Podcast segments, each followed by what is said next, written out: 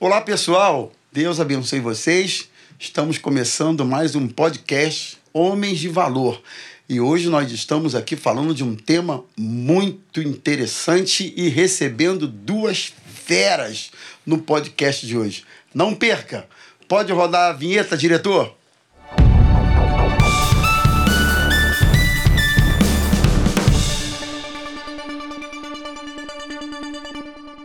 Oi, pessoal.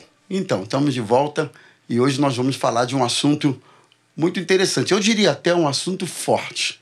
E nós estamos recebendo hoje para bater um papo conosco sobre esse assunto dois pastores muito queridos da nossa igreja. O primeiro é o pastor Saulo, nosso querido pastor Saulo Henrique, pastor da nossa igreja do Lote, Lote 15, 15, uma igreja abençoada. Tudo bem, pastor? Como é que tá? Tudo bom. É uma honra estar aqui hoje com vocês nesse assunto tão importante né, e tão instigante. E vai ser um prazer passar esse tempo aqui, bater nesse papo, né? Legal. Vai ser uma alegria. Legal. E o pastor Maurício, nosso querido Maurício Quintão, que aliás fez 25 anos de casado. É, é, é, é. Coisa boa, né? Esposo da reverenda Patrícia. é isso aí, gente. Muito bom estar aqui. Muito bom poder falar sobre perdão. É um assunto de extrema importância para a igreja, para as pessoas, para todo mundo. O perdão é importante na nossa vida. Então, a gente vai ter muita coisa aqui para tratar e falar. Com certeza. Que vai ser bom para nós e creio que para vocês também. Com certeza. E o é. pastor Manuzinho, nosso companheiro aqui de mesa. Isso aí, tamo junto, né? E hoje, com essas duas feras aqui, é. tenho certeza que vai é ser abençoado. bom demais. Tem assunto, né? É. E só lembrando, né, pastor? A gente está começando agora, mas a galera que tá ligada aí, marca aí, curte a gente aí, curte aí, é, compartilha, não esquece não, chama a galera para poder assistir, que eu tenho certeza que vai ser bênção demais. É. Bom, gente, é, o assunto de hoje é esse aí, perdão. É, eu, eu, eu queria começar fazendo assim uma pergunta. Vou começar aqui com o meu amigo pastor Saulo. Como assim perdoar? E aí? Perdoa ou não perdoa? Como é que se lida com essa questão para muita gente tão difícil, tão complicada, pastor Saulo? É verdade. É um assunto que desperta a nossa atenção e é. E até mexe com a gente. Mexe né? com a gente. É, é um tema muito desafiador, né? É, porque envolve relacionamentos. E C.S. Lewis ele falou que é muito fácil pregar e falar sobre perdão até que você tenha que perdoar. Então, é um assunto que nos envolve. E envolve algumas circunstâncias. Por exemplo, é como abrir mão das nossas razões, como abrir mão das nossas vontades. Então, é um, é um assunto até para a gente pensar sobre isso, né? É. Porque normalmente as nossas vontades elas tendem a prevalecer a razão ou o que é certo fazer. Então, é, perdão é um, é um desafio. É. Até porque eu, eu acredito que, na ótica de quem precisa perdoar, eu, eu tenho a impressão que ele, ele pensa assim que o outro está sempre errado. E por isso ele precisa perdoar. O que às vezes é o caso. Mas outras vezes nem sempre. Às vezes o erro que está no outro só está na ótica desse indivíduo que precisa perdoar. Então é uma, é uma questão. Mas, Pastor Maurício, fala um pouquinho aí inicialmente para a gente sobre essa, esse ponto. Então, perdão é, seria muito bom se a gente ficasse só na teoria. Verdade. Mas perdão também é prática. Nós precisamos praticar o perdão. E aquilo que acontece nas nossas vidas, nos nossos relacionamentos, eles demandam que a gente tenha sempre é, a atitude do perdão sempre pronta a ser aplicada. Nós precisamos aprender a perdoar, a liberar o perdão, a pedir perdão. Então, perdão é prática. Você não pode somente ficar na teoria, até mesmo porque a vida vai demandar de você a prática do perdão, não é verdade? Verdade, verdade. E você falou uma coisa muito importante aprender a pedir perdão. Né? Eu vejo que algumas pessoas, pastor Manu, querem pedir perdão de várias formas. Tem gente que quer pedir perdão com serviço, com favores. É uma forma que ele encontra de dizer assim: Você me perdoa uhum. pelo que eu fiz? Tem gente que quer pedir perdão com gestos, ah, enfim, comportamentos uhum. Que a outra parte envolvida na relação consegue fazer a leitura. Ele quer pedir perdão.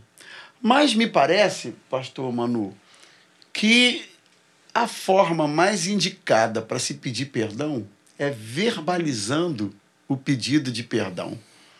Porque eu, eu acredito que quando você verbaliza e dá endereço ao que você está pedindo de perdão, eu costumo dizer que quando se pede perdão, tem que ter nome, sobrenome, endereço, não é aquele papo. Se eu te fiz alguma coisa, me perdoa, perdoa que as pessoas usam muito, né? Então, quando você verbaliza, você você deixa explícito o seu reconhecimento por um né? eventual né? erro cometido, né? E aí, pastor Manu? É a necessidade de você, como você falou, verbalizar é uma atitude. Porque às vezes, quando eu quero pedir perdão sem verbalizar, talvez fazendo um favor, ou talvez demonstrando algo, agradando, agradando trazendo presente, talvez não é aquilo que a pessoa esteja esperando. Vai entregar um presente, tudo bem, vai pegar o presente vai é, guardar. É. Só que o fato de eu verbalizar, eu estou abrindo meu coração. A Bíblia nos ensina em Mateus 5 o seguinte: Olha o que diz Mateus, Mateus 5, versículo 23. Portanto, se você estiver trazendo a sua oferta ao altar e lá se lembrar que o seu irmão tem alguma coisa contra você, deixe diante do altar a sua oferta e vá primeiro reconciliar com o seu irmão. E então volte e faça a sua oferta. Então, se reconciliar é uma atitude que você tem que ter de ir lá e pedir perdão antes de qualquer coisa. Então a palavra de Deus deixa claro que não é através de um presente, não é através de um ato legal, um ato simpático, não, é através de uma verbalização, é através de uma palavra. Aí sim as coisas começam a entrar para o seu lugar. Porque não tem como é, é, a pessoa ela simplesmente levar um presente e aquele, aquele presente simbolizar um perdão. Porque pode ser que o meu coração não esteja é, disposto a perdoar. Agora, quando eu verbalizo, há uma atitude e uma predisposição de você se humilhar, de reconhecer algo que você fez e entristecer o seu é, irmão. É. E às vezes não foi nem você que entristeceu. A palavra de Deus diz: se alguém estiver com algo contra você, aí você vai lá, se humilha, é. pede perdão e participa desse momento tão importante. É. Podemos pensar também nesses nos aspectos complementares, tanto do pedir perdão, do verbalizar, quanto do produzir fruto de arrependimento. É, você vai é, ao, ao produzir uma atitude que vai demonstrar que você realmente é, está pedindo ou oferecendo perdão através daquele gesto, daquela linguagem, né? Então, eu acredito que vale a pena se você complementar. Você pediu perdão, deu o endereço, falou: olha, eu estou pedindo teu perdão por isso que eu fiz, pela atitude errada. E isso que eu fiz foi para demonstrar para você que eu verdadeiramente me arrependi. Então, eu acho que aí há uma complementação. Ah, você une. Do verbalizar e do perdoar, da atitude que você decidiu oferecer como um ato do teu perdão, do sim, teu arrependimento sim, daquilo sim. que você fez. Aí, dessa hum. forma, sim. Né? Você vai lá, presenteia e justifica. Olha só, isso aqui é. eu estou trazendo porque eu quero te pedir perdão. Top.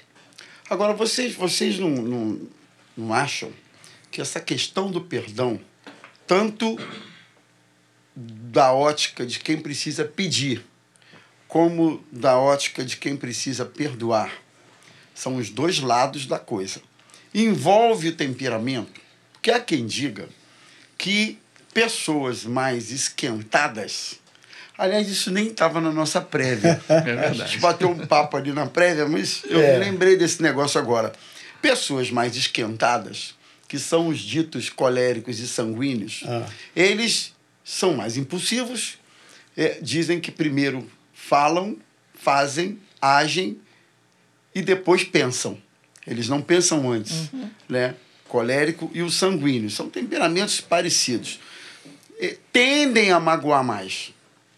Enquanto que os melancólicos e os fleumáticos é, tendem a ferir menos, mas a reter mais Armazena. aquilo de que sofrem. Né? Então, isso se reflete na hora desse indivíduo pedir perdão e na hora desse indivíduo liberar perdão. Então, há temperamentos em que a pessoa tem maior facilidade e há outros que a pessoa tem mais dificuldade em relação a isso. É isso mesmo, pastor, pastor Saulo. Eu, eu queria que a gente trabalhasse é. um pouquinho eu... nos dois lados desse assunto. Porque tem gente que tem dificuldade para perdoar, mas tem gente que tem dificuldade para pedir perdão, como ele falou aqui. Sim. Não consegue pedir perdão, a não ser serviço, agradando, não consegue pedir perdão.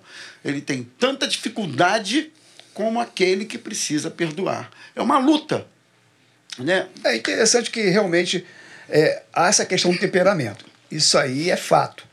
Até porque eu me vejo muito também nessa questão do sanguíneo, o colérico. E muitas vezes nós somos impulsivos e o sangue parece que esquenta, né? E você acaba é, colocando para fora o que está dentro do coração, o que você pensou. E algumas pessoas realmente são. É, é, elas conseguem absorver mais o impacto, né? Agora, há uma questão também. Porque muitas vezes, algumas pessoas com temperamento mais melancólico, fleumático, ela às vezes não esboça essa reação né, mais agressiva, uma fala mais alta, mas muitas vezes com uma fala mansa. Ela é tão agressiva. Ou mais. Ou mais. Do que, do que o barulhento. Do que o barulhento. Sim, sim. Porque o barulhento, ele tende Perfeito. muitas vezes a, a. Foi na hora, e logo depois esquentou. o sangue esquentou. Isso. E o barulhento, se ele pudesse, ele puxava a palavra de volta e de volta, volta, de é, repente, verdade. segundos depois. É, e, assim, por exemplo, eu, eu tenho muita facilidade de pedir perdão. Passa, inclusive, quando eu era mais jovem, adolescente, eu ah, falava assim, cara, não é possível, tu é muito otário. tu é muito mané, E cara. tu nem era convertido Não, nesse Por tempo. quê? Porque o cara te fez isso. Ele te. Cara, o cara.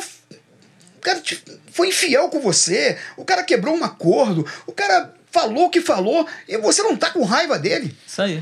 Sabe? Então, assim, é uma característica. Eu, eu, eu, eu, não, eu não consigo é, é, guardar mágoa por muito tempo de ninguém. Eu sou muito fácil de pedir perdão.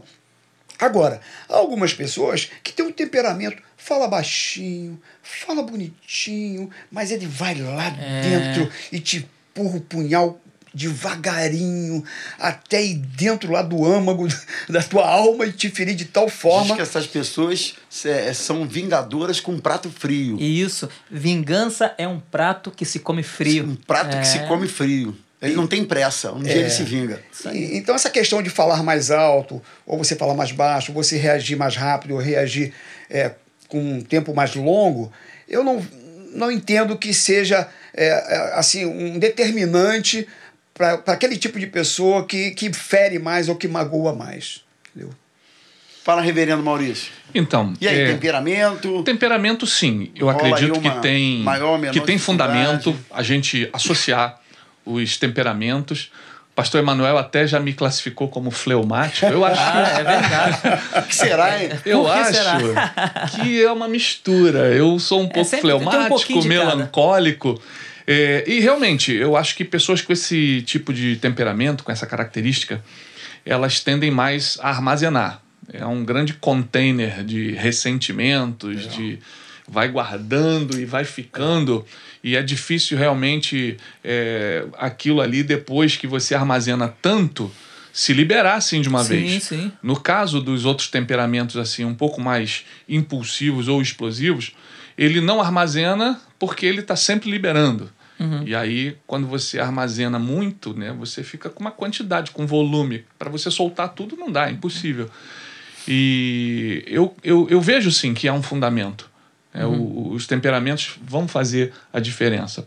É, no entanto, eu percebi que a partir do momento que eu comecei a me relacionar com Deus, que eu me converti, é, mesmo tendo esse temperamento assim um pouco mais introvertido, né, um pouco mais reservado, eu fui percebendo que ao longo do tempo eu fui deixando de, de guardar ressentimento e fui liberando perdão com mais facilidade.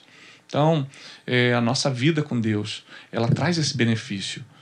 Mesmo que a gente perceba que é, há fundamento em todas essas análises que a gente está uhum. fazendo, eu creio que a nossa, a nossa relação com Jesus traz esse benefício. Mesmo que a gente tenha um temperamento assim ou de outro jeito, a gente vai alcançando da parte de Deus essa condição de perdoar. Uhum. Né? E tudo isso também passa pelo orgulho, né? Porque quando você alimenta um orgulho assim muito exacerbado, você é, tem mais dificuldade uhum. de, de perdoar ou de ver que você precisa pedir perdão. Sim. Né? Então a gente precisa também ir se liberando um pouco do orgulho que a gente vai adquirindo ao longo da vida para poder fazer a nossa parte é, em pedir perdão ou perdoar. Sim. E, hum. e isso isso acaba mexendo com a nossa saúde do corpo, né? E a nossa saúde espiritual também. Eu lembro, meu primeiro emprego de carteira assinada. Eu sou sanguíneo, né? Então, agitado, fazia as coisas. Uhum. Se eu tivesse que ir lá pedir perdão, ia, pedia perdão. O gerente cobrava e eu ficava, poxa, só me chama, só me cobra, só manda eu, tem um monte de gente aí e tal. Só que eu tinha um amigo que ele era melancólico. Então, o, a nossa gerente cobrava, ele ia com raiva fazer, mas não falava nada. Ele ia, não falava nada. E havia aquela cobrança diariamente, só que eu ia lá e falava com o meu chefe, com a minha chefe, poxa, olha só, só eu e tal, pô, pede o outro e tal. E eu sempre falava, eu não guardava nada, só que ele guardava aquilo. E aquilo foi mexendo muito com a saúde dele. Rapaz, um menino de 25 anos, lembro até hoje. Menino com essas cobranças, quando chegava em casa, falava com a mãe: Poxa, mãe, sofri isso, isso e isso no trabalho hoje e tal. Só que ele não abria, ele não falava. E o fato de você guardar isso para você, principalmente quando você tem que verbalizar, pedir perdão, ou falar até coisas que, que não são nem referentes a pedir perdão, mas abrir o seu coração e falar que você não está contente com aquilo. Ele não falava. Aí sabe o que aconteceu? Infartou. Infartou. Menino de 25 anos faleceu porque guardava muita coisa. É. Principalmente quando a gente fala de perdão, se há algo que está mexendo na sua vida, que você precisa ir lá pedir perdão, ou você precisa liberar perdão, a pessoa precisa correr e fazer isso logo antes que mexa com a saúde dela é. ou a saúde espiritual. Que o ressentimento, ele realmente traz enfermidades para a alma, sim, né? Sim. São as doenças psicossomáticas. Inclusive, William Shakespeare, ele disse que guardar sentimentos é como tomar veneno e esperar que a outra pessoa morra. Uhum. Então, você está tomando um veneno mas esperando que a outra morra, mas na verdade quem está se envenenando é você, você. mesmo, né? Uhum. É como se você tivesse amarrado uma corrente, aprisionado a, a, uma circunstância, a um fato, ou a própria pessoa. Imagina você, rapaz. Você, quando está com ressentimento com alguém, você vai viajar, você leva a pessoa com você. Uhum. De férias a pessoa está com você. Vai dormir, está com você. Está com você. Você está na mesa de jantar com a sua família, a tá pessoa está com, tá com, você. você. Porque a pessoa está aprisionada a você de tal uhum. forma que você não consegue arrancar isso do coração. Então isso te enferma, isso te traz doenças. E, e é muito sério. E isso precisa ser tratado. Sim. Isso realmente é, precisa pedir ajuda, né? Principalmente a Deus, né? Sim. É... Agora, eu, eu queria, pastor Saulo, Maurício e pastor Emanuel, é, entrar também com vocês num ponto que é objeto de dúvida de muita gente, que é o seguinte: mas o que é perdoar? Como é que eu sei que eu consegui perdoar? E a gente chegou a conversar sobre alguns mitos a respeito do perdão. É... Um deles, eu queria que o pastor Maurício comentasse, é a questão de esquecer. Afinal de contas, esquece, não esquece? A gente, quando perdoa, você consegue apagar da memória a ofensa, não consegue. Como é que a gente lida com isso? Esquecer, eu acredito que a gente não esquece.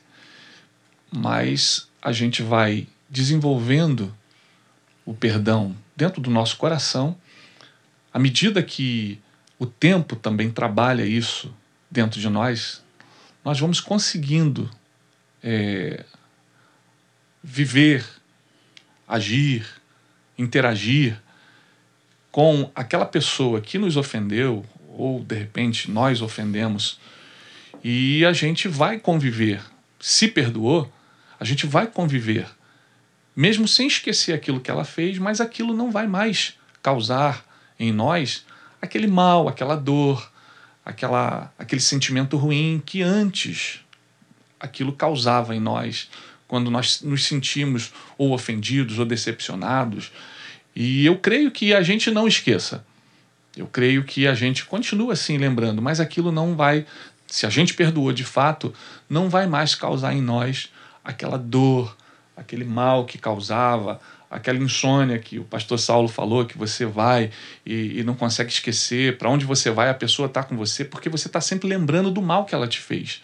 E quando você libera o perdão, quando você perdoa, não necessariamente você vai esquecer o que ela fez. Talvez depois de anos você se lembre, mas aquilo não faz mais nenhum mal ao teu coração, não te causa dor, porque você já liberou perdão, você já conseguiu perdoar aquela pessoa, Deus já te abençoou e você então consegue interagir, consegue conviver com aquela pessoa, mesmo você lembrando ocasionalmente que o que eu, ela te eu fez. Me, eu me lembro, eu me lembro uma ocasião, isso já tem muitos anos, que eu estava falando sobre esse assunto, numa determinada ocasião.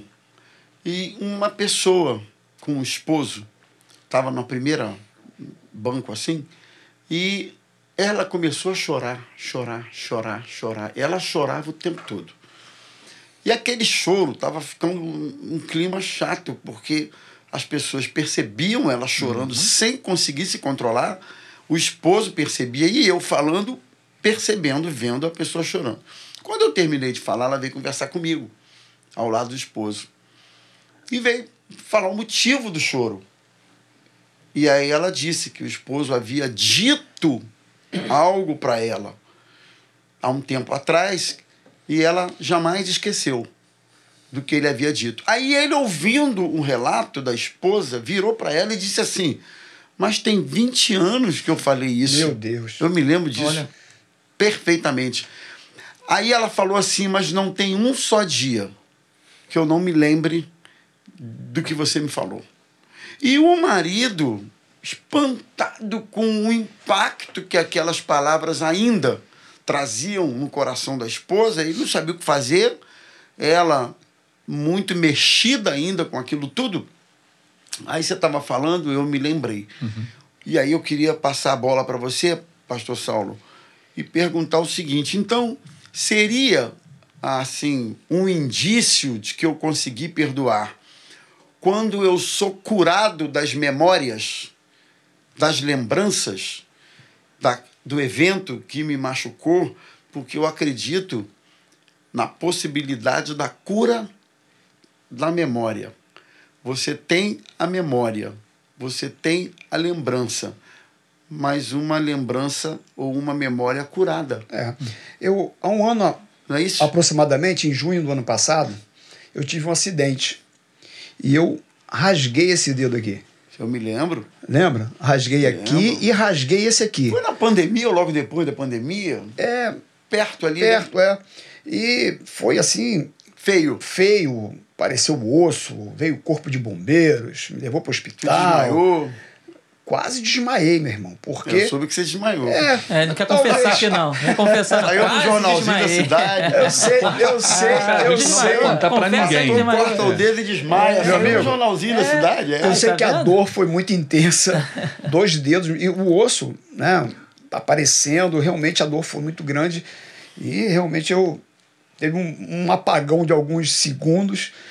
E eu só acordei com, os, com o corpo de bombeiro me socorrendo.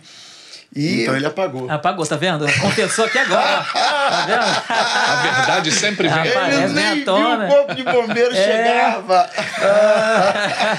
Mas o que eu quero tudo. dizer para vocês é que hoje eu olho pro meu dedo e eu não tenho mais dor. Mas eu vejo as cicatrizes. E eu me lembro do fato. Só que hoje não me traz dano. Né? Não me traz mais dor. Então eu acredito que há essa cura. Né?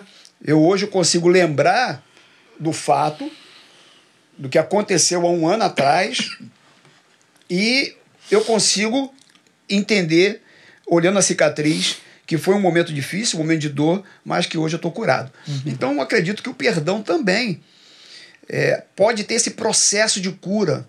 E muitas vezes é, o processo não é imediato. O, o, Você não ficou curado. eu não fiquei curado de um dia para o outro. Até inflamou, lembro, né? Foi. Inflamou, negócio ficou esquisito. ficou, ficou estranho, ficou inchado, né? E o meu dedo deformado. Então foi um processo doloroso. Foi de alguns meses. Então não foi, não foi fácil. E hoje, graças a Deus, né? Tá cicatrizado, tá bem. Tem até uma marca aqui, ó, É. que vocês podem ver. Então, é é a mesma coisa é o perdão. Pode acontecer é, é, o perdão imediato? Pode. Mas pode haver um processo. Isso pode acontecer paulatinamente, como a gente estava falando. Pode ser. Então, cada caso é um caso, com cada pessoa é diferente. Então, é um processo. Né? Então, essa questão do tempo, que você estava falando aí de 20 anos, dessa irmã, eu também penso que muitas vezes as pessoas, pastor Emanuel e pastor Maurício, tem um, um, cai num erro de pensar: ah, já foi tanto tempo. Ah, tem 10 anos que eu fiz isso com aquela pessoa. Já passou. O tempo Pra já quê? varreu. Já varreu. Pra que já acabou. perdão? Para que pedir Varreu perdão? para quem ofendeu. Para quem ofendeu. Para quem recebeu a ofensa, meu filho, você não sabe como que é, muitas vezes, uma ferida aberta há 20 anos. Sim. Né? Então, não tem essa questão, ah, já foi tanto tempo que ela já esqueceu. Não. Se você fez, tem seis meses, um ano, cinco anos, dez anos, e você reconhece o seu erro, vai lá, pede o perdão. Não é? Cura esse negócio de uma vez por todas. Trata isso. Então, esse é um erro muito grave que muitas vezes as pessoas incorrem. Tem as máximas, né? Que o, o ofendido nunca esquece. Quem ofende esquece, mas É. o ofendido nunca Quem esquece. bate esquece, mas quem apanha nunca exatamente, esquece. Exatamente. É, o pastor Rômulo falou sobre memória. É, a gente tem o exemplo de José.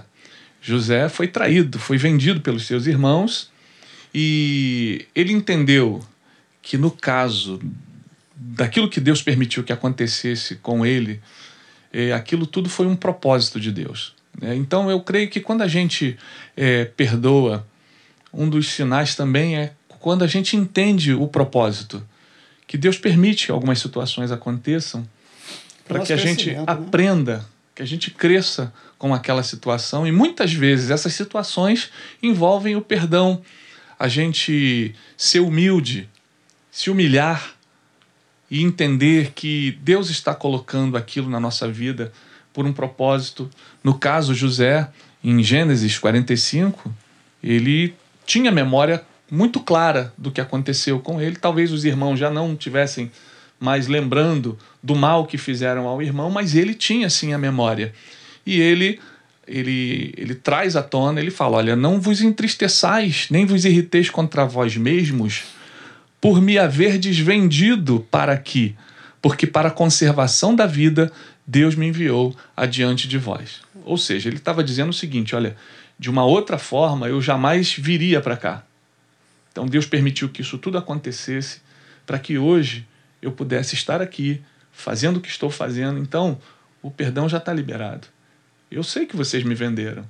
Eu sei o que aconteceu A maldade a que maldade vocês- que vocês fizeram. Mas isso já não conta mais. O que conta é o propósito para o qual Deus nos trouxe a este lugar. Nós vamos viver juntos aqui, né? Vamos Deixa eu só te perguntar um negócio aqui. Como você tocou em José, não, não dá para falar de perdão sem evocar José. Né? Há quem diga, Manu, que o choro de José em algum lugar do palácio reservado, que era ouvido à distância, era o choro de uma alma angustiada lutando para perdoar. Eu achei essa, esse comentário interessante. Né? É uma imaginação de, de quem comentou, mas que faz sentido. Né? Então, assim, é, o caminho do perdão para algumas pessoas, ele nem sempre é fácil e, e nem sempre é instantâneo. É um caminho doloroso, é um caminho de angústia, mas ao mesmo tempo a pessoa entende o propósito. Há uma clareza na, na mente dessa pessoa com relação a isso, mas há conflitos, né? É, é, é como que José estivesse lutando. Eu preciso perdoar meus irmãos. São meus irmãos, Sim.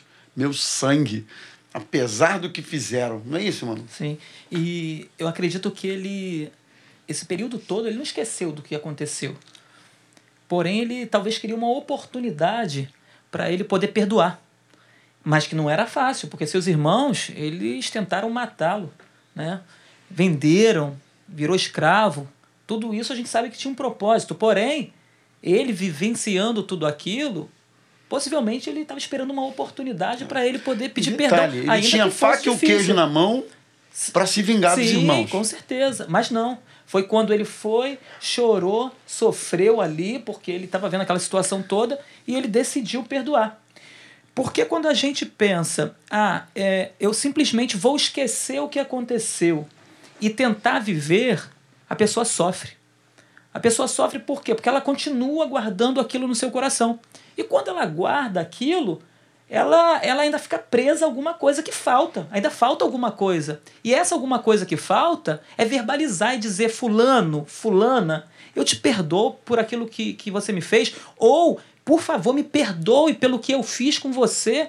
Porque para você ter uma atitude como essa, eu devo ter feito algo com você. Então me perdoa. Então, você esquecer, você vai sofrer. Você tentar esquecer, porque tu não vai esquecer. Você vai sofrer. É, eu falei que eu sou sanguíneo e eu costumo é, perdoar as pessoas rápido. Porém, quando eu era adolescente, aconteceu um fato entre meu pai e eu. Eu, com 13 anos, eu ainda não tinha entregado minha vida para Jesus, não caminhava. E meu pai, como eu já falei algumas vezes, minha mãe e meu pai, eles sempre tinham brigas constantes, agressões verbais, físicas. E eu cresci vendo isso. Porém, quando eu fiz 18, é, 13 anos de idade, aconteceu algo que, na minha frente, com a minha mãe e com meu pai, meu pai agrediu minha mãe na minha frente, e eu vim agredir meu pai também. Eu dei uma voadora no peito do meu pai. E quando ele caiu, eu olhei no olho dele e falei assim: a próxima vez que você encostar na minha mãe, eu te mato. Eu falei isso com raiva, com ódio. E meu pai me olhou, ele levantou e falou com a minha mãe: Olha só, é, eu dei a vida para ele. E se eu dei, eu posso tirar. Como que você, uma, uma adolescente, uma criança ainda, 13 anos, você consegue dormir com isso e simplesmente perdoar aquela palavra que seu pai disse? Eu passei três anos da minha vida guardando aquilo, fingindo que eu esqueci. Eu não consegui, por mais sanguíneo que eu fosse, chegar lá, pai, me perdoa pelo fato de eu ter te dado um chute, me perdoa por aquilo que aconteceu, é, e, e me humilhado. Eu não consegui nem pedir perdão e nem liberar perdão pelo fato dele dizer que ia me matar indiretamente, ele falando. E três anos da minha vida eu passei sofrendo, com medo de dormir em casa. Eu entrava com medo, achando que meu pai a qualquer momento iria fazer alguma coisa. Porém, quando eu tive encontro com Jesus, nosso Deus é maravilhoso, né? Ele transformou meu coração. E uma das primeiras coisas que eu fiz quando entreguei a vida para Jesus foi procurar meu pai e dizer para meu pai: Pai, me perdoa. Ele te perdoa porque ele tinha esquecido. É aquele negócio: quem bate esquece, quem apanha não esquece. Uhum. Eu cheguei lá para ele e falei: Pai, me perdoa. Ele perdoa por quê, meu filho? Eu falei: Porque em 1993 aconteceu isso, isso e isso, e eu dei um chute no senhor, e eu sei que aquilo, eu como filho não deveria ter feito aquilo. Ele, meu filho, você que tem que me perdoar, porque eu disse para você que eu ia te matar. E naquele momento ali houve reconciliação. Eu abracei meu pai, disse para o meu pai que eu o amava, e a partir dali a nossa vida foi diferente. A partir dali, meu pai foi me olhando diferente, a gente passou a ter comunhão, passamos a caminhar juntos, aquilo que a gente nunca fez na infância, de brincar e tudo, passamos a brincar, a conversar mais, para você ver o poder do perdão, o poder de você se humilhar, pedir perdão, o poder de você verbalizar. Eu passei três anos sofrendo com aquilo, mas a partir do momento que eu reconheci, fui lá pedir perdão, tudo acabou e a nossa amizade foi até o fim da vida dele. E hoje, graças a Deus, ele está com o Senhor. Agora, interessante, né? Que ouvindo você falar, a gente sabe que pedir perdão é uma atitude, é uma decisão, né? E uma questão de obediência. Sim. Né? Porque Jesus Que já Muitas vezes bate com o sentimento. bate Sim, com o sentimento. É, eu, fa- Essa rapidinho, só guerra. para corrigir um negócio. eu Essa falei, guerra. Eu, eu falei aqui, graças a Deus ele está com o Senhor, não é porque eu queria que ele morresse, não, tá, pessoal? Foi é salvo. porque Só que foi salvo, Ele entregou né? a vida para Jesus, caminhou alguns dias, porque foi no final da, da vida dele, e depois ele morreu e morreu salvo, É. para a glória do nome do nosso Senhor. Mas o que eu eu quero dizer é que há essa, esse conflito, né? É do seu sentimento com a obediência à, à vontade do Senhor para nós. E também que quando você tem um coração em Cristo, você tem uma possibilidade maior de pedir perdão. Sim. Porque o amor de Deus, o amor de Jesus, ele, ele te constrange. E você olha por toda a Bíblia, você vê perdão fluindo através das Escrituras. Você, em Colossenses capítulo 3, versículo 12, diz assim, ó. Revesti-vos, pois, como eleitos de Deus, santos e amados, de ternos afetos, de misericórdia, de bondade, de humildade, de mansidão, de longanimidade, suportai-vos uns aos outros, perdoai-vos mutuamente. Caso alguém tenha motivo de queixa contra o trem, assim como o Senhor vos perdoou, assim também perdoai vós. Então, é, quando você tem um encontro com Jesus, essa questão do perdão, ele, ele é trabalhado melhor no nosso coração. Né? O Espírito Santo nos ajuda é, nessas decisões tão difíceis. Uma irmã lá em São João, na Maranata, de São João de Meriti, é, ela veio contar um testemunho e ela estava na igreja uns seis meses aproximadamente. Ela tinha se batizado há pouco tempo e ela me falou que há 15 anos ela não falava com o pai dela. E que quando ela tomou a decisão por Jesus e tomou a decisão de se batizar, de acertar a vida dela, o Espírito Santo ajudou, a constrangeu a que ela procurasse o pai. E ela fez isso, procurou o pai dela, pediu perdão olhando nos olhos dele por aquilo que ele tinha feito com ela, que foi algo muito grave. E houve um, um pranto, uma comoção e houve um perdão da parte dela principalmente, mas uma reconciliação. Então assim, eu, eu vejo essa questão, né, do agir de Deus, né, do Espírito Santo. Sim. Isso é, é, algo muito bonito, né, algo muito extraordinário é, quando você tem o Espírito Santo de Deus trabalhando no seu coração, na sua vida, né? Essa ajuda que ele nos dá a, a perdoar e, e, e receber o perdão. Mas é preciso dar lugar ao Espírito, né, para que esse processo possa se consumar. É, tem algumas histórias que a gente vai sabendo de igreja engraçadas. Eu tenho um amigo que ele é pastor também e a gente ria muito dessa história porque tinha uma pessoa na igreja onde ele congregava que o pastor perguntou: "E aí, minha irmã, você já perdoou?" Pastor, eu já perdoei para mim ela nem existe mais. é mole, né? Ela, ela entendeu que apagar aquela pessoa da memória, a gente está falando sobre isso, perdoar é esquecer. É. Apagar aquela pessoa da memória. Não existe mais. Pra mim, aquela, aquela né? coisa então, não existe mais. Exatamente. Então, às vezes, a gente tem um entendimento errado do que é o perdão, e quando aplica isso, aplica de maneira equivocada. É. E tem gente que acha que perdoou, mas não perdoou. Não. Porque você pode até não esquecer o que a pessoa fez. No entanto, é, a maneira como você tá tra está tratando o assunto e a prática do perdão pode estar equivocada. E, a, e essa maneira com a qual nós tratamos o perdão, não. ela deve ser bíblica. A gente deve estar amparado. Eu queria provocar vocês um pouquinho. Vamos chegar lá. Porque Jesus tratou desse assunto com Pedro até de forma surpreendente para o Pedro. Porque ele chegou para Jesus e disse: Senhor, mas até quantas vezes meu irmão se pecar contra mim eu devo perdoá-lo? Até sete. Acho que Pedro pensou está sendo generoso na sua medida de perdão.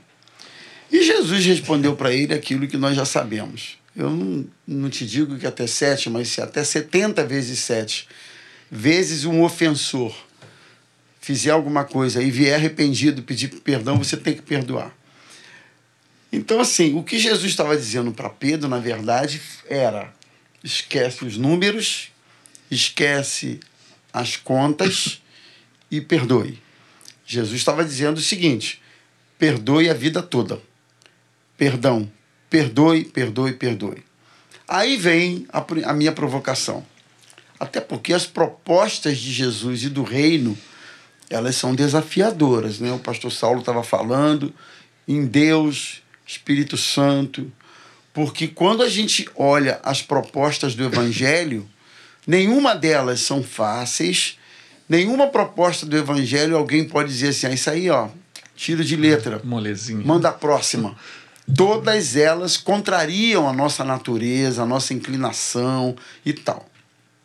Talvez uma das maiores dificuldades que as pessoas têm, ou é, dos maiores conflitos, um deles é a reincidência das ofensas.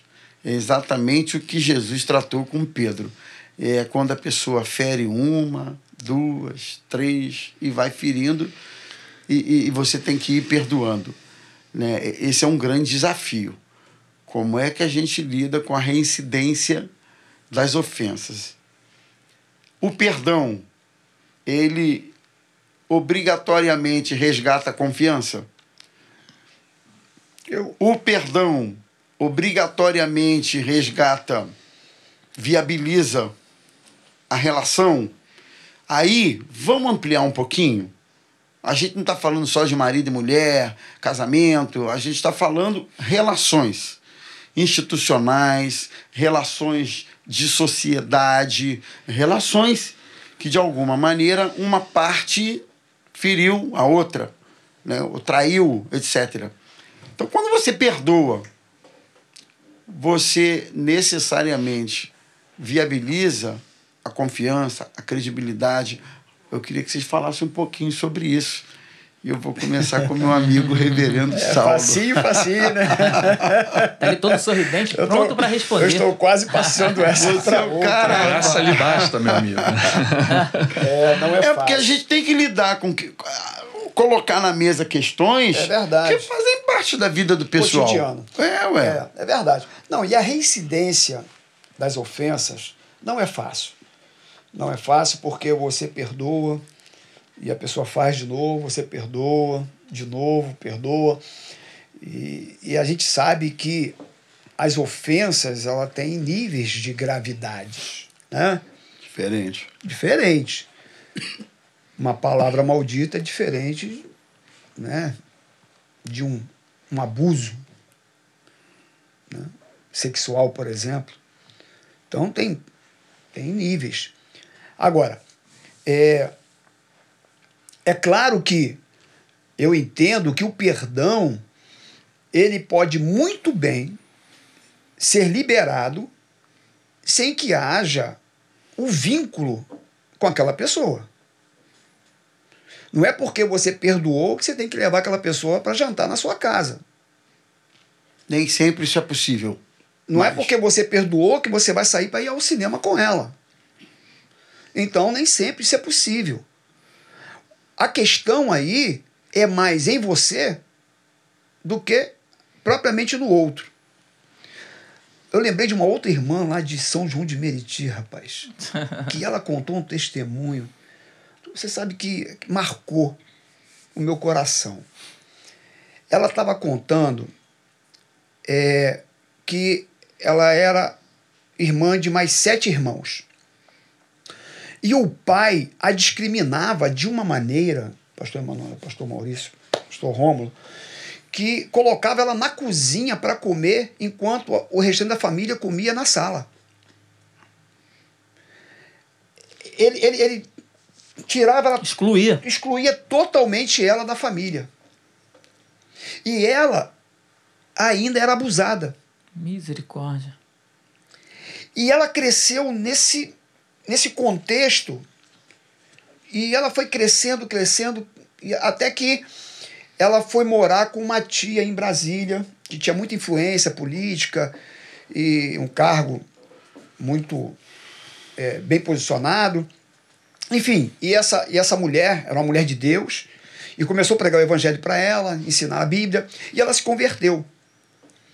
E ela conta que ela, ela, ela, ela, ela o Espírito de Deus falou para ela algo que ela, ela falou assim: é, eu consegui perdoar o, o meu pai por tudo que ele me fez, porque eu entendi que o mal estava nele e não em mim. Rapaz, porque a hora que eu me comportar, a hora que eu não conseguir perdoar, o mal da outra pessoa, ele, ele, ele acaba fazendo parte da minha vida. E isso me traz as doenças, as feridas, as mágoas profundas na alma. Então, tentando linkar com, com, a, com a sua pergunta, eu posso tirar essa mágoa do meu coração, liberar esse perdão, sem ter esse convívio. Até porque o pai dela continuou sendo um mau caráter. Ele não foi transformado. E ela, ela continuou morando com essa tia. Mas ela conseguiu perdoar o pai dela, mesmo ele continuando sendo um mau caráter. Então, a questão de perdoar é mais em mim do que no outro. Porque isso traz um malefício tão grande para nós, né? Essa questão de, ah, fez uma vez, fez duas vezes, três vezes, quatro.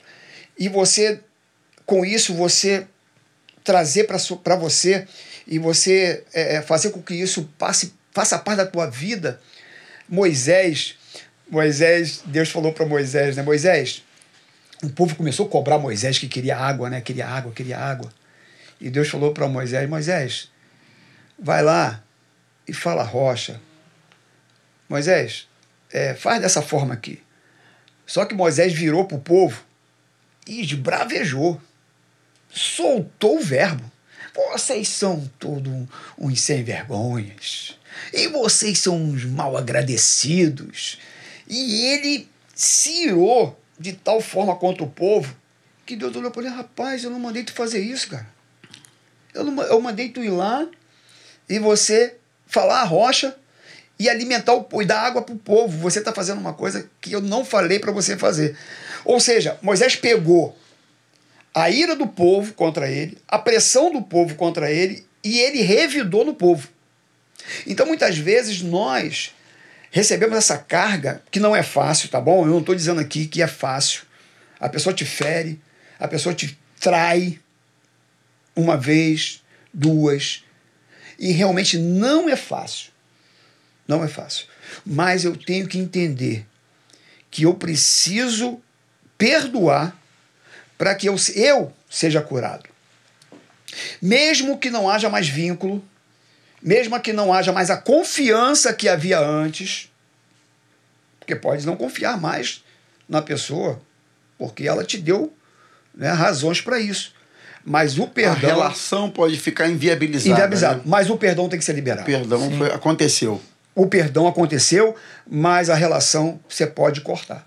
É. Dependendo das circunstâncias. É. A gente pode pensar, nesse caso aí, da, reinci da reincidência das ofensas, que pode haver relação, relacionamento que não seja possível você se apartar daquela pessoa, como é o caso do casamento, é. do cônjuge, ou do irmão que convive com você na mesma casa. E aquele irmão, às vezes, faz coisas que você não gosta, simplesmente você não suporta mais. E aí você precisa, diante da reincidência daquela ofensa, estar tá sempre perdoando. Está sempre ali é, liberando esse perdão. E aí é preciso que a gente tenha essa maturidade para estar nessa gangorra. Perdoa, e aí a pessoa erra, faz a mesma coisa que ela sempre faz, e você tem que perdoar de novo. É, então, é, esse tipo de situação, eu acredito que seja assim, hoje, a mais conflituante, né? A, que seja mais. Conflitante. Conflitante, né? Perdão. E, e isso eu acredito que seja, assim, para as pessoas, a coisa mais difícil no caso do cônjuge, que está sempre ali, no caso o casamento, diante de uma traição, diante de um desrespeito, diante de um distrato, Né? Então, como fazer? Né? É. Aí você tem que ser bastante resiliente É. e esperar que aquela pessoa mude, que Deus faça um milagre naquele coração. É. Né? Do contrário, aquela relação não vai adiante. Né? E a gente, como pastor, a gente nunca vai aconselhar que alguém se separe. Sim. Para nós, é necessário que haja sempre a reconciliação, a restauração. E perdão pressupõe restauração. Então, a gente precisa pensar sempre na restauração.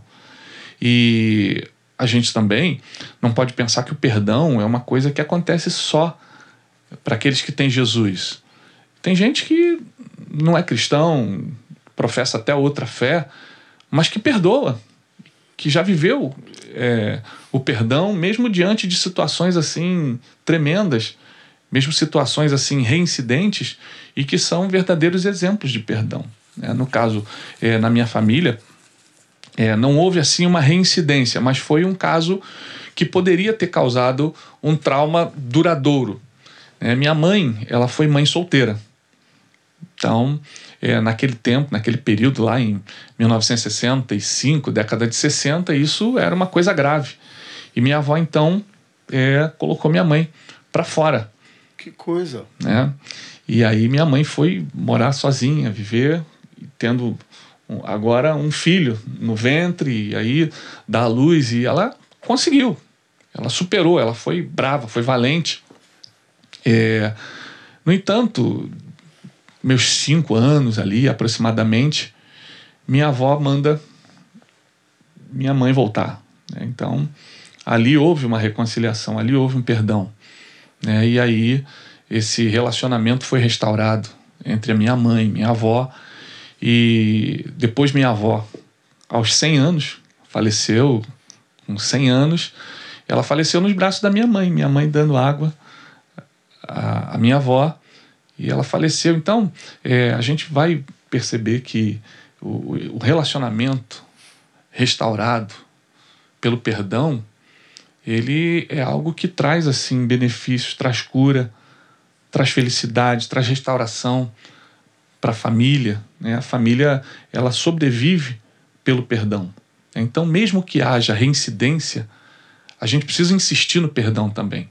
Por isso que Jesus ele fala, é, não é nem não é sete, mas 70 vezes sete, né? Porque se a gente for lá no livro de Gênesis, a gente vai ver que o descendente de Caim, o Lameque, ele criou a máxima da vingança, não é? Está em Gênesis 4. Sete vezes se tomará vingança de Caim, de Lameque, porém, 70 vezes sete. E Jesus é, pega, Converte isso. converte isso para o perdão. Um perdão. Sim. Né? Por isso também que ali está citado é, da boca de Jesus, você deve perdoar não, não sete, mas 70 vezes sete. Porque se lá o Lameque se vingaria 70 vezes sete vezes, aqui você tem que perdoar Agora, 70 eu- vezes eu- sete vezes. é, Você entrou num ponto aí que eu queria voltar um pouquinho nele Uhum. para você comentar. Com relação a, a eventuais rupturas em função de ofensas várias vezes. Porque quem ofende, pastor Emanuel, também precisa saber que há consequências Sim. né? E essas consequências, muitas vezes, elas não estão sempre na mão do ofendido a capacidade de evitar. Porque às vezes a gente acha que a pessoa que foi ofendida, o simples gesto dela perdoar a quarta, a quinta, a sexta, a décima vez, ela vai conseguir evitar as consequências e os desdobramentos dessas reincidências. Nem sempre ela consegue. Por mais que ela perdoe E o seu nem- e nem consertar o outro esteja- também, né? E esteja limpo, as consequências, porque às vezes essas reincidências têm ramificações, envolve terceiros, envolve um escopo de coisas que a pessoa pode até perdoar. Está limpo, mas ela não consegue evitar as consequências. E aí quem faz isso precisa saber. Sim. É isso mesmo? Sim, claro. Deu para entender? Sim? Tem consequências, lógico. O erro tem consequências. né? Sempre vai chegar. Uma hora vai bater. A consequência vai chegar. E, e todo aquele que ofendeu, ele precisa ter ciência disso. Porque, como o pastor Saulo falou agora há pouco, há graus, né? Há graus de ofensas. De repente, a pessoa que ofendeu com uma mentira, ou tratou mal a pessoa, ou até agrediu, ou a pessoa que traiu. Mago, às vezes a consequência é se entender com a justiça. Sim, Porque sim, às vezes uma sim. ofensa não é só uma ofensa, é um crime. Um crime. Como o que você citou. Sim, tem graus. Uma né? violência sexual. Não é só uma ofensa contra uma criança, é um crime. É um crime, é aí, isso aí. com consequência, a justiça. Isso. E, e, e por mais que você perdoe, você não vai conseguir evitar isso. Isso. A gente estava até conversando antes, né? Há algumas coisas que a pessoa faz no calor das emoções, ele acaba fazendo e cometendo um crime, não no caso do, do abuso sexual, porque a pessoa premedita aquilo ali. O abuso sexual, a pessoa não, não ah, fiz sem querer. Não. Mas um crime, um assassinato, é, é, alguma coisa que feriu, machucou alguém, ele vai ter que responder. Mas é um crime. Mas é um crime. Então, isso, de repente, ele acabou de fazer, meu Deus do céu, misericórdia, me arrependo. Porém, vai haver a consequência. Então, a consequência sempre vai chegar, independente de qualquer coisa. Ou vai ser uma causa na justiça, ou vai ser um relacionamento rompido, ou vai ser uma perda de confiança, e isso acontece De muito. posição. De, é, de posição. ah, sim, de posição. Ó, pensando até na, numa questão, uma questão é, corporativa, mercado de trabalho, a pessoa vai fazer algo lá dentro do seu trabalho, a pessoa vai pagar o preço. Não vai ter a confiança mais do chefe, a promoção aí. não vai chegar, porque ele quebrou ali um- um- uma confiança. Né? Então, isso vai, a, a consequência vai chegar. E eu lembro que é, ainda adolescente, muita coisa adolescência, né? Vivi muita coisa. É. Eu lembro, pra galera adolescente aí, jovem que tá assistindo, eu lembro que quando eu era adolescente, eu namorava com uma menina que, cara, eu tinha um amigo que era meu parceirão, né? Estávamos juntos em tudo. E aí? Porém, cara. Cantou a menina? Não, não cantou. Não cantou, mas ele inventou que eu estava saindo com uma outra menina. Aí a garota acreditou nele. E eu não estava tendo um relacionamento com ninguém. Ela era minha namorada. Só que aí ela acreditou nele. E aí o nosso relacionamento de amizade foi rompido. Só que aí aquela questão de, de perdoar, ele era meu amigo. Aí eu falei, pô, o cara era meu amigo já há um tempão. Antes de eu namorar com a menina, ele já era meu amigo. Aí eu fui lá e perdoei o cara. Mas só que a consequência veio, porque eu fiquei ressabiado. É, eu comecei a namorar uma outra menina, eu falei, não, cara, não vou dar nem mole pra esse menino, pra ele não chegar e inventar coisas. Por quê? Aquela confiança que eu tinha nele antes, essa confiança acabou. Eu continuei conversando, saindo com ele e tal, aquele período que a gente estava ali de adolescente, sim. Porém, a confiança que a gente tinha tinha acabado. Então, é, eu perdoei, eu não tinha raiva dele, não tenho, graças a Deus, até hoje, mas aquela confiança que eu tinha naquele período da vida que eu vivi, cara, não tinha mais. Então, sempre a consequência vai chegar, independente do que a pessoa fizer. Pode ser uma consequência pequena ou uma consequência É. que, que beira a, a prisão, né, uma questão jurídica. Então, Mas a gente sempre perdoa esperando que aquele perdão que a gente liberou, que a gente ofereceu, Abone tudo, e, tra- e tudo. traga um conserto. Traga Ah, sim. um conserto. Né? Que a pessoa, por receber o perdão, ela reflita e fala: Poxa, ele me perdoou. Não vou fazer mais isso. sim, né? a gente dá a oportunidade, e, e, né? e, e até o próprio Senhor Jesus, quando perdoava, perdoados estão os teus pecados, agora vai, não peques mais, também esperava que houvesse. Né? Também já colocava ali para aquela pessoa Sim. de uma forma é, bem direta que ele esperava que ela não pecasse mais. Ele estava perdoando, ou ela estava sendo curada, e com a cura ela estava recebendo perdão, e o que Jesus esperava é que ela não pecasse mais para que não lhe sobreviesse nenhum mal. Então, se você já foi perdoado, é, que você não, não seja um reincidente, não cometa o mesmo erro, exatamente para evitar as consequências das quais nós estamos tratando aqui. Agora, falando sobre essa questão é, da consequência, e pode ser uma consequência física, né? Sim, sim. Você sentir no corpo mesmo, o seu corpo pagar por isso, uma prisão, alguém te perseguir É. por conta do que você fez, né? Você pode sofrer uma consequência emocional, né? Porque quando você ofende, quando você agride, você também é afetado por isso. E você também pode ter uma consequência espiritual. Sim.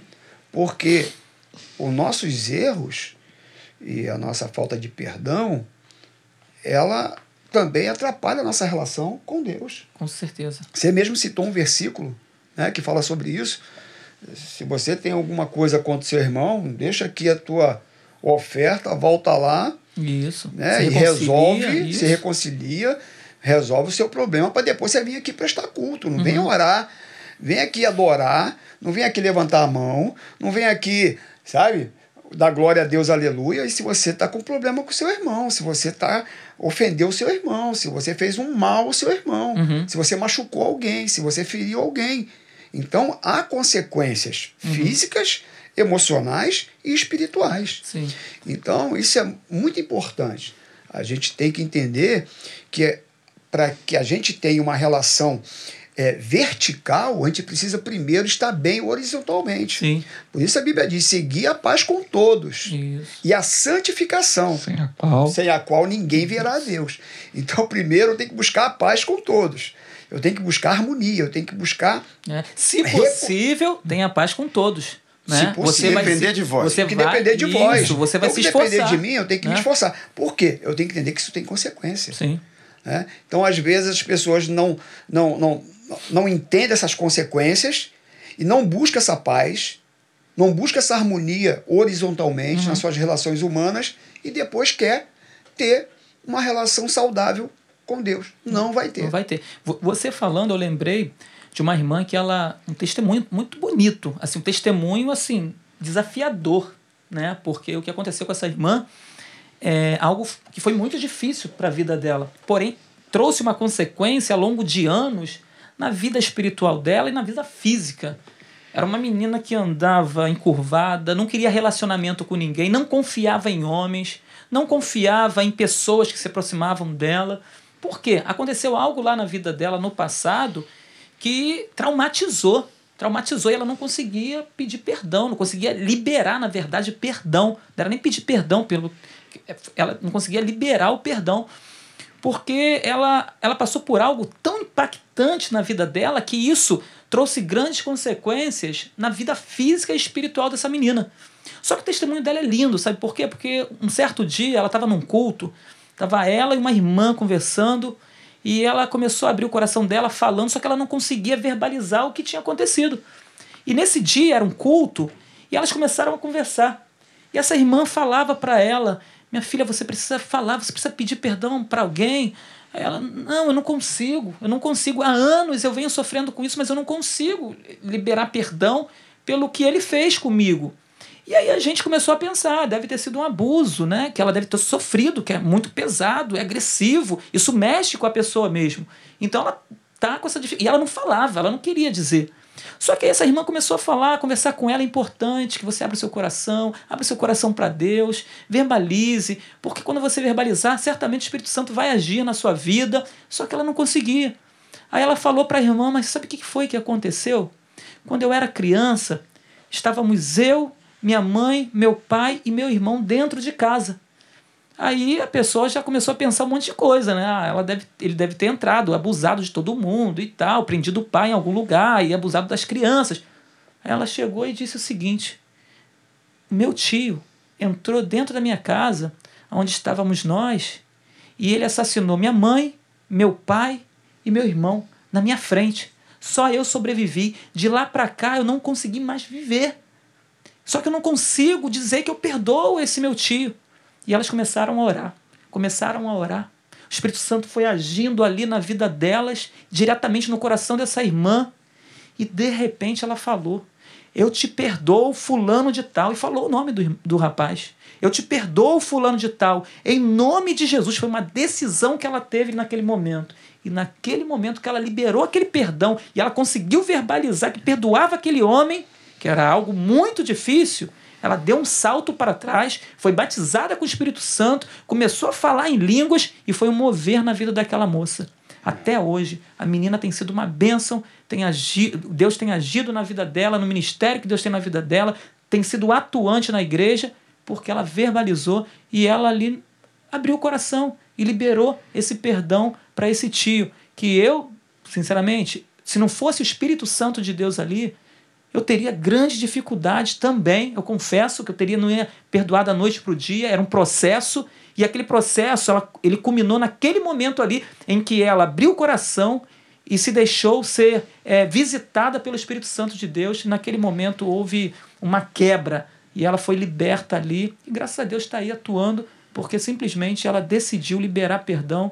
E quando a gente decide, o Espírito Santo age de forma incrível, né? É verdade. Deus também age de uma forma assim, até fora do nosso alcance, porque eu lembro de uma situação também que foi muito poderosa, uma situação que aconteceu na rua, em que nós estávamos no ar livre, na, na rua José de Alvarenga, e o pessoal ali da igreja de Caxias, e estávamos fazendo o culto ao ar livre, e um rapaz, ele parou com uma caixa ficou ali próximo a nós e uma, era uma caixa de papel fotográfico, uma amarela da Kodak, não sei se quem lembra, quem é aí daquele tempo vai lembrar. Ah, lembro. É, vocês aí, vocês eram nascidos. E então nós estávamos ali fazendo o culto. E aquele jovem, então, ele começou a ouvir a palavra, começou a ouvir a mensagem que estava sendo pregada. Ali ele parou, ainda estava no louvor. E no momento ali do apelo, que o pessoal, o, o pregador estava fazendo o apelo para quem quisesse entregar o coração a Jesus, aquele moço ele, ele, ele manifestou, houve uma manifestação maligna, demoníaca, e foi muito difícil até ali aquele momento de oração, de libertação daquele moço, até que ele foi liberto. E quando ele foi liberto, então nós soubemos a história verdadeira do porquê que ele estava ali. É, e eu participei do aconselhamento e então ele contou ali para nós que ele estava indo matar o cunhado dele. Porque o cunhado dele havia dado uma surra na irmã dele. Mas ele ouviu a mensagem do evangelho ali e decidiu parar. E aquela caixa amarela que ele carregava havia uma faca de açougueiro. E depois nós uhum. vimos a faca com cabo de madrepérola, aquele cabo branco bonito. E ele estava indo enfiar a faca no cunhado dele. Mas a mensagem do evangelho ali foi tão poderosa que foi capaz de libertar aquele moço do ódio. E ele ali mesmo entregou o coração a Jesus e ele ali ele foi alcançado pelo perdão de Deus e também entendeu que precisava perdoar o seu cunhado. E aí o pessoal foi entregar a faca. Ele, não, não, eu não quero levar essa faca. Eu ia usar essa faca para algo maligno, algo ruim. Então eu vou deixar essa faca com vocês. Até hoje eu não sei com quem ficou a faca, mas não foi. Fim deram na faca. Não foi com ele. E ali houve um perdão. Deus ali agiu de uma forma sobrenatural, até mesmo sem a vontade daquele moço. E a gente, como você contou aí essa experiência, nós vimos ali o perdão de Deus agir na vida de alguém e curar aquela pessoa do ódio, uhum. libertar aquela pessoa do ódio. E imediatamente ao entregar o coração para Jesus. Uhum ela viu ali o poder de Deus e decidiu então dizer não ao ódio, uhum. e ali houve com certeza um milagre. Foi preservada a vida daquele cunhado que iria perder a vida, né? ou, ou não, mas poderia haver uma grande tragédia naquela Sim. família que o poder de Deus, o poder do Evangelho evitou. É, né? E tem um detalhe, desculpa, rapidinho, tem um detalhe que ele não foi lá até o rapaz para pedir perdão. E essa menina que eu acabei de citar, uhum. ela também não foi lá onde o tio dela estava, até porque ela nem sabia mais aonde o tio estava. Ela decidiu no coração dela, ele decidiu no coração perdoar. Então, às vezes você não vai ter a oportunidade de ir até a pessoa e lá olhar no olho e dizer eu te perdoo, fulano. Não, isso é aqui, ó, é para você. Não, eu perdoo. Eu perdoo aonde ele estiver, eu perdoo aonde ela estiver, eu perdoo porque eu quero viver. Porque quando a pessoa não perdoa, quem sofre é ela. Uhum. O outro, a outra, está vivendo bem lá. Só que ele ou ela está ali sofrendo porque não consegue. Mas quando ela libera esse perdão, independente de ter ido lá presente ou ali mesmo, se tiver oportunidade futuramente de estar, né, beleza, mas libera o perdão que essa pessoa vai ser livre. Não, e vai ser curada. Quantas vezes, ser curada, ser curada. Quantas vezes a gente já ouviu casos é, da pessoa ir pedir perdão para uma outra por alguma coisa que essa outra jamais imaginou é. que a de cá estivesse uhum. sofrendo por causa disso. Sim. né? A gente que é pastor, já aconteceu isso comigo. Ah, pastor, eu quero te pedir perdão, porque. Aí fala lá, né? Aí eu disse, mas olha. Tudo Aconteceu bem, comigo nem essa semana que estivesse com essa mágoa aí. Bem fresquinha, semana que passou. Uma pessoa chegou para mim e falou justamente isso lá na igreja. Pastor, queria te perdão por isso. Foi, eu nem sabia que você É. tinha feito É, isso. né? acontece. E aí a gente está citando um exemplo assim, parece que bobinho, mas muitas vezes a pessoa carrega anos no Sim. coração Sim, e, e o outro não está sabendo de nada. é verdade. Então, eu, eu percebi aqui, óbvio, que a, a nossa abordagem, ela sempre convergiu, né, por mais que a gente citasse as dificuldades daqui, dali, dali, dali, mas convergiu para o poder do evangelho nessa questão, né? Porque como foi citado, há muitos casos que sozinho eu acho que a gente não conseguiria. Verdade. Muitos, a maioria não conseguiria. Os discípulos Mas falaram para Jesus, do né? evangelho. Jesus, me dá é, Os discípulos graça, falaram pra gente- misericórdia em relação a isso. Acho a expressão... Não, os próprios discípulos, É. quando Jesus tratou essa questão com eles, eles disseram assim, então aumenta a nossa fé. Aumenta a velho." nossa fé, é isso, Isso, aí. Porque- Nos ajuda a perdoar. Não vem Por da isso, gente. pastor, que a nossa fonte, nossos recursos para perdoar está em Deus. É em Isso aí. Deus. Total. Ele é o a fonte. Espírito Santo, o Senhor ele é Jesus. a fonte, ele pode, É. eh, sabe, reescrever as histórias, né, dos relacionamentos. Eu, eu me lembrei agora de um, de um capítulo de Filemão, Onésimo. Uhum. Onésimo, não sei o que, que ele fez com Filemão. A Bíblia não diz se ele roubou, se ele fugiu, que ele era escravo de Sim, Filemão. sim. Vocês sabem muito bem. Então, ele vai para a prisão junto com Paulo. Ele é preso. E Paulo evangeliza ele na prisão. E agora Paulo Recomenda manda ele de ele volta para Filemão. E sabe o que, que ele falou? Filemão, ele usou, tem uns três versículos, versículo 5, 7, o 10, se eu não me engano, que ele fala sobre amor de Deus. Ele vai falando, Filemão, receba Onésimo no amor que você tem em Cristo Jesus. Como Cristo Jesus te ama. Receba Onésimo. Com, ele, é teu, ele é teu irmão, ele não é mais teu escravo, agora ele é teu irmão em Cristo Jesus. Aí. E aí, então, Paulo manda Onésimo de volta. E Filemão, então, agora recebe Onésimo de uma outra forma, perdoa Onésimo pela agressão, por aquilo que ele fez com ele. E agora a fonte desse perdão está claro, nítido nesse capítulo de Filemão, que é o amor de Deus.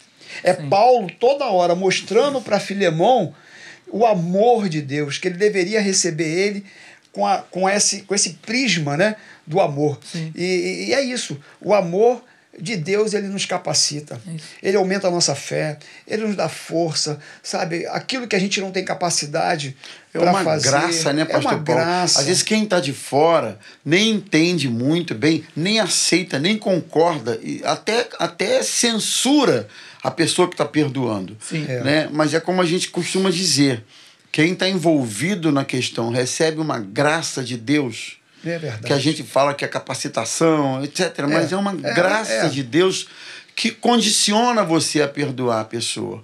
Né? E, e isso é, é- é- é milagre de Deus. É milagre. É milagre. É um milagre de Deus. Mas eu, eu queria. é, eu acho que é sempre válido a gente deixar como dica para quem está nos ouvindo é, algumas coisas em relação às, aos relacionamentos, algumas dicas em relação a isso. Né? É, por exemplo, a gente ter cuidado com o excesso de expectativa em relação a outra pessoa. Isso pode ser um elemento altamente potencializador para decepção. É tanta expectativa que eu coloco na pessoa, na instituição, na esposa, no filho, no pai, enfim, na, na empresa, mas é tanta expectativa que quando isso não acontece, por um mínimo que seja, eu já fico numa frustração e me decepciono. Então eu acho que é um perigo essa essa, essa, essa intensidade de expectativa, porque no fundo, no fundo, gente, todo mundo é frustrado e frustra alguém. Eu acho é que é uma dica boa, né? O que, que vocês acham? Verdade. É, eu, eu, eu tenho certeza que eu decepciono muita gente.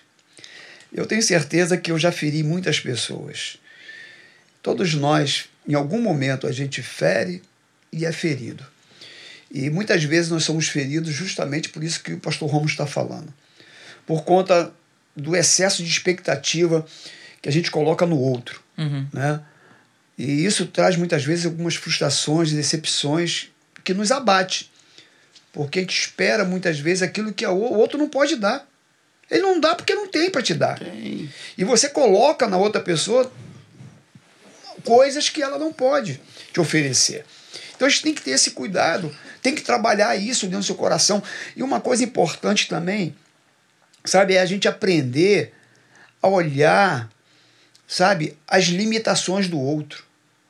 Aprender a ver as virtudes do outro.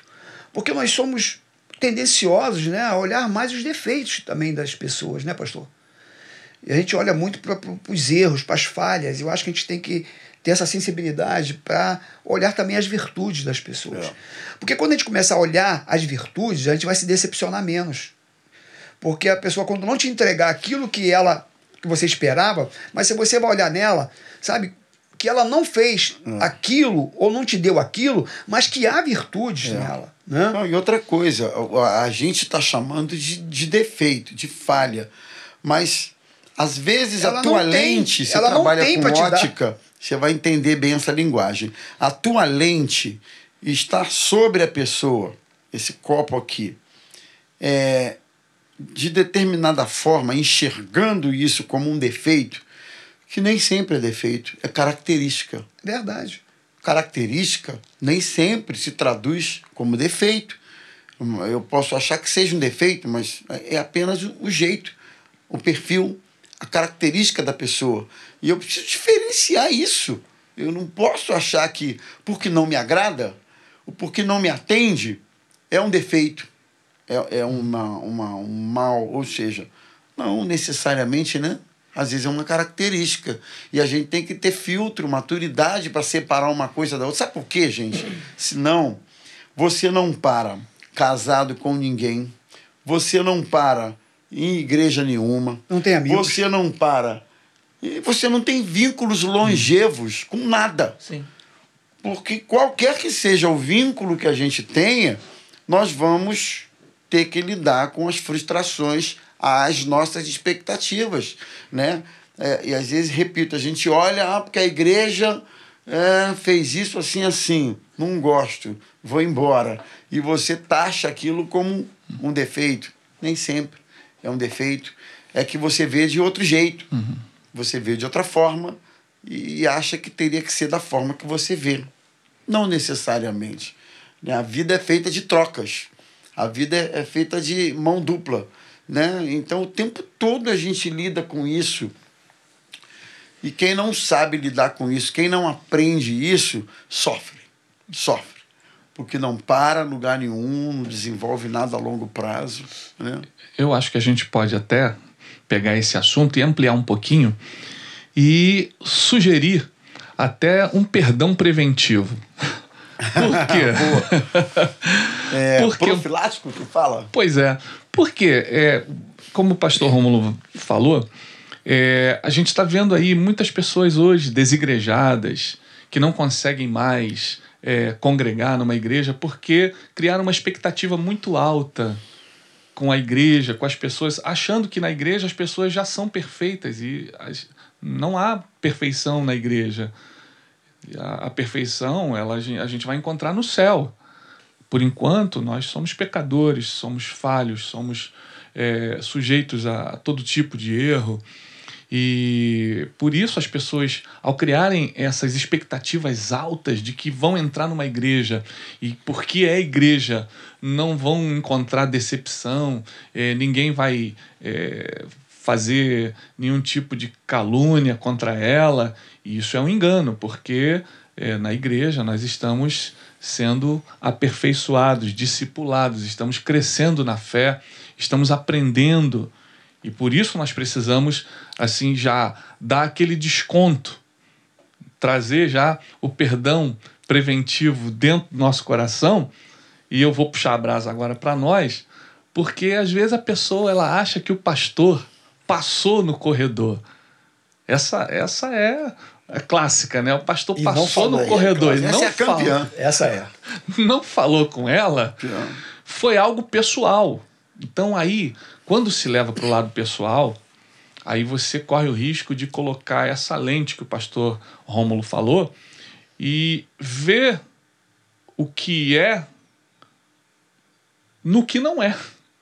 Uhum. Achar que o pastor não falou porque tem alguma reserva contra ela, quando não é isso. o pastor o pastor pode nem viu, preocupado ele pode com outra estar coisa. pensando num, num problema que ele precisa resolver daqui a uma semana e tal. E aí, quando você dá esse desconto, né, usando a- a, a figura do pastor, mas para qualquer outra pessoa. Porque aquela pessoa que, de repente, ela não falou com você naquele momento, ela pode estar vivendo um drama, alguma coisa que você não sabe e que fez com que ela não atentasse para você e naquele momento ela não te cumprimentou Ah. por um Tá outro distraído, motivo. então distraído. Pensando em outra coisa. tá E aí a gente cria uma, uma situação que não existe. É. Isso aconteceu comigo essa semana passada. Ei, semana passada. é mesmo? Eu passei, subi a escada, tô passando, tinha uma moça aqui, uma irmã, nem na hora eu não percebi quem era. E eu passei, eu vi, quando eu passei, eu percebi que ela tava olhando. Aí eu, meu Deus. Eu falei, poxa, eu acho que ela olhou pra mim, acho que ela até falou comigo. O que, que eu fiz? Voltei. Ô, querida, desculpa, eu passei aqui na correria. Redimiu a tempo, É, na hora, eu voltei, porque eu percebi isso. Aí eu, é show de bola. Porque eu pensei, eu falei, eu acho que ela falou comigo, eu não percebi. Aí ela vai ficar achando que eu não falei de propósito. Aí eu voltei e falei, meu, minha irmã, Deus abençoe, bom dia e tal. Tô aqui na correria. Tô, não, pastor, tudo bem e tal. Aí sorriu e tudo. Eu fui em paz. Mas isso realmente acontece. Muito. E às vezes o pastor está pensando na palavra que vai dar, é o anúncio que vai vir, um- uma enxurrada de anúncio. Meu Deus, tem que dar aquele anúncio aqui, aquele anúncio. Aí está Ai, sentado e vem outra Jesus. pessoa e vem, toma mais anúncio. Ai, misericórdia. Então você fica nessa correria e não é por, por mal. A gente, a gente fala com todo mundo que a gente puder falar, a gente vai falar. Mas isso realmente acontece. Aproveitando aqui rapidinho, pastor, falando pra galera aí que tá nos assistindo, não deixa de curtir, tá gostando? A gente tá amando isso aqui, tá passando o tempo que a gente nem tá percebendo. Tá muito bom. Mas curte aí e não esqueça de compartilhar. Tenho certeza que como tá abençoando a sua vida, vai abençoar a vida de muitas pessoas também. Até porque, é verdade? até porque o, o podcast Homem de Valor, ele se propõe a trazer temas, muitos deles mais específicos para os homens, mas outros tantos, pastor Maurício, que são temas de utilidade pública para todo mundo, como esse de hoje, Verdade. não é? É verdade. É, então, assim, compartilhe, divulgue, né, para que um maior número de pessoas possível seja abençoado. Isso. E eu tava pensando aqui, pastor Rômulo, desculpa se já entrar em uma... Mas tô pensando que eu não posso esquecer isso. Porque existem pessoas que estão olhando pra gente agora, assistindo esse momento, e estão dizendo, tudo bem, a gente vai lá, pede perdão, a pessoa perdoa, eu libero perdão, etc e tal. Mas quando eu vou até a pessoa, peço perdão, e a pessoa não me perdoa. Boa. Eu fui boa. liberado disso ou não? Eu tô Pera aí. nisso. Vamos passar essa bola pro pastor Maurício. E aí? Vocês estão aqui para resolver esse abacaxi aqui, cara. Resolve é com você. Resolve Lancei aí, a bola, vocês mata são no os- e sai jogando. E aí? Só me, só me dá aqui um retorno, porque eu Não, tava, não me enrola, não. Não, eu tava buscando aqui um versículo. Aham. Então, Tá, tá. só me dá um. Me dá um. Dá um. Ah, é, é, repetir É, rebobina aí. Ah, tá legal. É, a gente estava falando o seguinte: a gente vai na pessoa, pede perdão, a pessoa libera perdão, e eu, e eu perdoo, tá- tudo é festa. Mas existem pessoas que estão assistindo esse momento que estão falando o seguinte e pensando: tudo bem. Mas eu já fui lá naquele candango pedir perdão e não me perdoou. Já fui naquela incircuncisa lá E aí? ela, né, ela não me perdoou. Naquela gesa. E ela não quer me perdoar de jeito nenhum. Mas eu já fui pedir perdão. E aí? A E aí, pessoa foi Maurício? lá pedir perdão, só que a outra não perdoou. Como é que fica ela nessa situação? Então, é, ela, no meu entender, ela já fez a parte dela. Tendo feito isso, ela já está liberada. Ela já foi, é, já foi redimida da sua culpa, se é que ela perdoou com, sincera, com sinceridade. Isso. A Coração princípio- sincero. a princípio ela né? vamos, vamos supor É, que sim. isso, vamos pensar. né? Então ela já fez a parte dela. Agora descansa no Senhor, deixa que Deus vai trabalhar no outro coração. E no tempo oportuno, no tempo certo, a coisa também vai acontecer do outro lado. né? Então é preciso que a gente é, se, se coloque, como a gente já falou aqui, de fé, porque isso é pela fé. né? eu vou, eu já pedi perdão, eu já perdoei. Né? E agora cabe a ela né, aceitar. É, o- o seu papel e você Até fez. porque, até porque você não pode impor ao outro perdão. Né? Você não, a gente até falou aqui, o perdão pode ser um processo. Então, quando eu magoo alguém, Manu, e, e- e vou pedir perdão, eu também preciso entender a dinâmica do outro em perdoar. Que pode ser lenta, processual, gradativa. Ele, ele pode precisar do tempo dele para isso. Eu- o lado de cá tem que entender isso, que muitas vezes não acontece, né? Fala aí, Não, é que, que eu tá pensei algo aqui doido, cara. Todo mundo aqui é casado, né? Sim. Aí, às vezes você fala alguma coisa que né, ao longo do dia, aquela coisa tu fala com a sua esposa e, e trata de uma forma que de repente Ih! você não percebeu. Confessa logo aí, rapaz. Meu amigo, aí chega no final da noite, tu chega lá, toma um banho e tal, vai dar um beijinho. Qual sai é? daqui. Sai daqui. Sai daí, nem me toca. Mas, mas por que, Que meu que eu amor? fiz? Mas você não. É, que que, que, que, que tu fez? Não que eu fiz? sabe? É, você não Tu não sabe. lembra, não? É, você você- saiu, não me deu um beijinho. Aí ao longo do dia. Aí tu Você vai. saiu, não me deu um beijinho. Aí tu vai pedir perdão. Não me perdoa, porque tu tá cheio de interesse, né? Pô, me perdoa. Te perdoa. Tô perdoando ainda. Calma aí, dá licença. então é esse processo. Então isso acontece muito com os homens, né? Principalmente com os homens. E vai lá, não, meu amor, eu não fiz por mal. E tal. O cara tá cheio de mal intenção, cheio de coisa ali na cabeça. Só que a mulher, às vezes, ela tá naquele processo ainda. Então, assim, é, é um processo para poder chegar ao perdão, para ver se você consegue alcançar o seu objetivo. Ainda tem essa, né? Reverendo Maurício, Reverendo Saulo, eu- a gente gostaria que vocês deixassem bem objetivamente alguma mensagem, alguma palavra assim para o pessoal que está assistindo o nosso programa hoje. O que, que você diria Então. com relação a isso aí? É, eu estava até procurando o versículo, Romanos 12, 17 e 18, que diz: Não torneis a ninguém mal por mal. Esforçai-vos por fazer o bem perante todos os homens. Se possível, quanto depender de vós, tende paz com todos os homens. Ou seja, a nossa parte precisa ser feita. E como o próprio versículo diz aqui, eh, a gente precisa não pagar mal com mal. Se alguém te ofendeu, se alguém fez algum mal a você, eh, como pagar com o bem? É perdoando. E não agindo de uma forma vingativa, pagando com a mesma moeda, mas sim perdoando. E como o próprio versículo diz, esforçai-vos. Isso vai pode requerer de nós esforço. Então, é, que você não pense que é fácil, que você não pense que é instantâneo, porque tudo que nós falamos aqui nós vimos, nós tratamos, que às vezes pode levar um tempo. Então, se esforça por alcançar essa condição, essa maturidade, de você ter um coração perdoador, de você ter um coração disposto a não pagar o mal com o mal, mas vencer o mal com o bem. E aí o texto continua, se possível, quanto depender de vós, tem de paz com todos os homens. Às vezes, só vai ser possível do seu lado. Do outro lado, pode se tornar até impossível, mas tendo feito você a tua parte, e lógico, a gente vai sempre é, aconselhar, busque sempre a ajuda de Deus. Haja sempre pela fé. Porque se você for esperar que o perdão venha do sentimento, nem sempre o sentimento vai ajudar.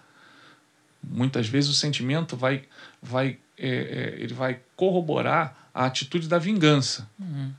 E aí é que você precisa de Deus. É aí que você precisa do Espírito Santo. É aí que você precisa da ação poderosa de Jesus na tua vida para te capacitar a perdoar, a Muito bom. vencer o mal com o bem. O bem que vem de Deus para a tua vida. Muito que bom. É o amor de Deus. né? Então, a palavra perdão, ela está associada diretamente ao amor. Quem perdoa é porque está também exercitando o amor. Então, perdoe e você estará amando, exercitando o amor. Não, ele fala de um jeito que fica até, né? O coração da gente dá até uma quebrantada, né? Eu aceito. Assim, ele filosofa. É, eu aceito. É, é, é, eu sou fã desse homem. E aí, e aí, Saulão? Bom, é, nós sabemos que perdoar não é fácil. Né? Em algumas circunstâncias é muito difícil. E eu respeito a sua dor, eu respeito, sabe, a sua mágoa, até mesmo os ressentimentos que possam haver no seu As coração. suas razões. As suas razões e seus motivos. Nós respeitamos. Mas eu quero dizer para você, seguindo essa linha do pastor Maurício, porque a nossa referência é Jesus Cristo. A referência é o Senhor. E que a gente tem que olhar para Ele para que a gente possa continuar caminhando, obedecendo a Sua palavra, fazendo a Sua vontade. Porque você pode obedecer por várias circunstâncias. Você pode obedecer por medo, você pode obedecer por interesse financeiro, Conveniência. você pode obedecer por conveniência, mas você pode obedecer e não amar. Mas se você amar, com certeza você vai obedecer. Então, em primeiro lugar, ame a Jesus. Entregue seu coração para Ele.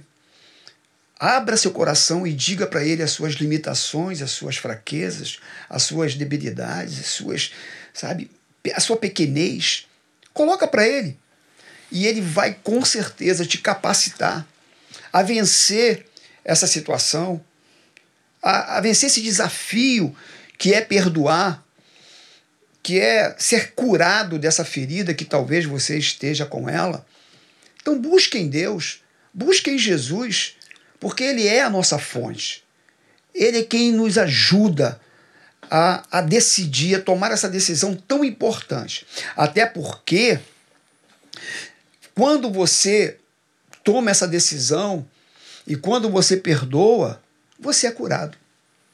Você é restaurado. Tira-se um peso dos seus ombros e você é, é, é reconciliado com o próprio Deus. Então, é, busque em Jesus, busque no Senhor essa ajuda e com certeza você vai conseguir fazer e tomar essa decisão tão importante que é perdoar. E que se talvez alguém te magoou, também peça ajuda a Deus para que você possa ter a capacidade de também perdoar quem te ofendeu. Amém. Pedir perdão e também é receber o, o, o pedido de perdão e poder ter a capacidade de perdoar. Que Jesus te abençoe. Detalhe: nunca é tarde para isso. Amém. Verdade. Ou para pedir, ou para perdoar, nunca, é tarde para É isso. verdade. É sempre tempo Hoje de é o praticar tempo. É. Hoje o é o perdão. tempo. Fala, Manu, suas palavras aí. É, nós somos falhos, todos nós somos falhos. Todos nós temos dificuldades, todo, todos nós erramos. E o Senhor Jesus ele nos ensina em Marcos, capítulo 11, o seguinte, versículo de número 25. E quando estiverem orando, se tiverem alguma coisa contra alguém, perdoem-no, para que também o Pai Celestial perdoe os seus pecados. Mas se vocês não perdoarem, também o seu Pai que está nos céus não perdoará os seus pecados. Eu preciso perdoar. Porque aqui deixa É claro uma condição para ser perdoado. para ser perdoado. E isso quer dizer que eu também tenho erros, eu também tenho dificuldades, eu também tenho que me humilhar, eu também tenho que reconhecer. Porque às vezes a gente tem dificuldade de ir lá e pedir perdão ou liberar perdão porque alguém fez alguma coisa contra nós. Porém, nós também temos nossas dificuldades. E se a gente não tiver predisposição de chegar até o nosso próximo e nos humilharmos e pedir perdão a essa pessoa, se a gente não chegar a esse ponto, a palavra de Deus diz que o Pai Celestial, ele não vai nos perdoar, porque para perdoar, para ter o perdão de Deus, eu preciso pedir perdão, eu preciso perdoar também. Muito sério. Então, fica essa condição, acho que para a gente refletir. Porque por muitas vezes a gente vê muitos defeitos nas pessoas, dificuldades das outras pessoas, o que as pessoas fizeram para nós, mas às vezes a gente acaba ferindo algumas pessoas. E é bom que a gente pare, que a gente pense, que a gente reflita. E se a gente não se lembrar dos pecados que nós cometemos contra as pessoas, que a gente possa fazer como Davi. Senhor, me perdoe os pecados, aqueles que estão ocultos, aqueles que eu talvez nem conheça, talvez que eu nem vá conhecer, que nem vá lembrar desses pecados, mas que o Senhor me perdoe. E se tiver alguém para você pedir perdão, corra lá. Não espere o dia de amanhã, não. Sabe por quê? Porque amanhã pode ser tarde. E talvez você não tenha mais essa oportunidade de chegar para essa pessoa e pedir perdão. Porque se você esperar, talvez o dia de amanhã você vai abraçar uma pessoa que já não vai estar mais entre nós. Vai ter um corpo ali que, por muitas vezes, nós vimos em velórios pessoas arrependidas, ou talvez não seja arrependido, mas um remorso, de chegar e abraçar um corpo que a alma não está mais ali. Mas aí começa a pedir perdão, perdão, perdão por tantas coisas que aconteceram ao longo da vida delas. Só que aquela pessoa que está deitada, ela não vai mais te ouvir. Aproveite o dia de hoje, corra para essa pessoa. Se tiver que pedir perdão, peça perdão. E se tiver que liberar perdão, libere perdão hoje. Não deixe para amanhã, não. Tenho certeza que você vai viver uma vida muito melhor. Que Deus abençoe grandemente a sua vida. Eu estava me lembrando aqui das últimas palavras de Jesus, provavelmente uma das últimas palavras de Jesus antes de ser morto na cruz foi: Pai, perdoa-lhes, porque eles não sabem o que fazem. Além de pedir para perdoá-los, ele amenizou a gravidade Amenizou. do erro deles. Perdoa-lhes. Porque ele falou: Do "Pe- nosso. Pai, Perdoa. Perdoa-lhes. É, é o nosso. Aí ele diz assim, porque eles não sabem É o que fazem. Olha só. Nosso Jesus é Interessante. incrível. Interessante. Como esse assunto mexe com a gente, não é? Mexe com todo mundo. Difícil alguém que não tenha um caso, não conheça, não tenha vivido alguma situação que, em, em que ele se viu envolvido nisso. Por isso a gente quer encerrar o nosso papo de hoje agradecendo o pastor Maurício. Eu que Esperamos tê-lo de volta breve. Pastor Saulo também, um Uma grande abraço. estar aqui com vocês. Bom, Pastor muito Manu, reforçando aqui o pedido da gente. Compartilhe esse link, ah, faça chegar ao maior número de pessoas possível. Com certeza vai ser bênção para você e para quem mais você fizer assistir. Tá bom, pessoal? Deus abençoe vocês. Aliás, espera aí. Vamos orar Vamos orar. rapidamente Vamos. pela pessoa que está assistindo, especificamente por esse tema. Reverendo Saulo, Vamos orar? ora aí, por favor. Senhor, nós queremos te agradecer por esse tempo que estivemos aqui falando sobre esse assunto tão importante. E é um assunto que é tratado é, na tua palavra. E que esse dia possa ser um divisor de águas para muitas pessoas que estão nos ouvindo, nos vendo, Amém.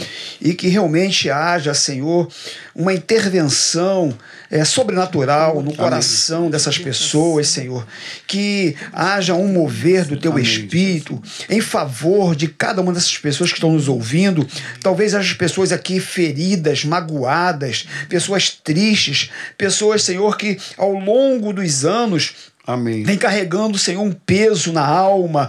Senhor, vem carregando, Senhor, é, é, um sentimento é, no coração que tem é, é, parado, paralisado a sua vida. Amém. Até porque a falta de perdão nos paralisa, Senhor, é, em todas as áreas de nossas vidas. Então, Senhor, que a tua graça possa envolver cada uma dessas pessoas Amém, que, que nos ouviram, que estão Deus. nos ouvindo nesse momento. Amém. Que a tua presença graciosa seja sobre elas e que nós possamos ouvir testemunhos, Senhor, de, de cura, de Amém, libertação, Jesus. Senhor, Amém. de pedido de perdão, de liberação de perdão, Amém, Senhor. Muito obrigado, Amém, porque nós temos a fonte que vem de ti. É o teu amor, Senhor, o teu espírito que nos ajuda em momentos como esse, Senhor. Muito obrigado. Amém, Eu quero te agradecer no nome do Senhor Jesus. Amém. Amém. Amém. Glória Tchau, pessoal. Deus. Deus abençoe vocês e até a próxima. Em nome de Jesus, Deus abençoe vocês. Beijo, um galera. grande abraço. Até a próxima. Até a próxima. Deus abençoe. Tchau, pessoal.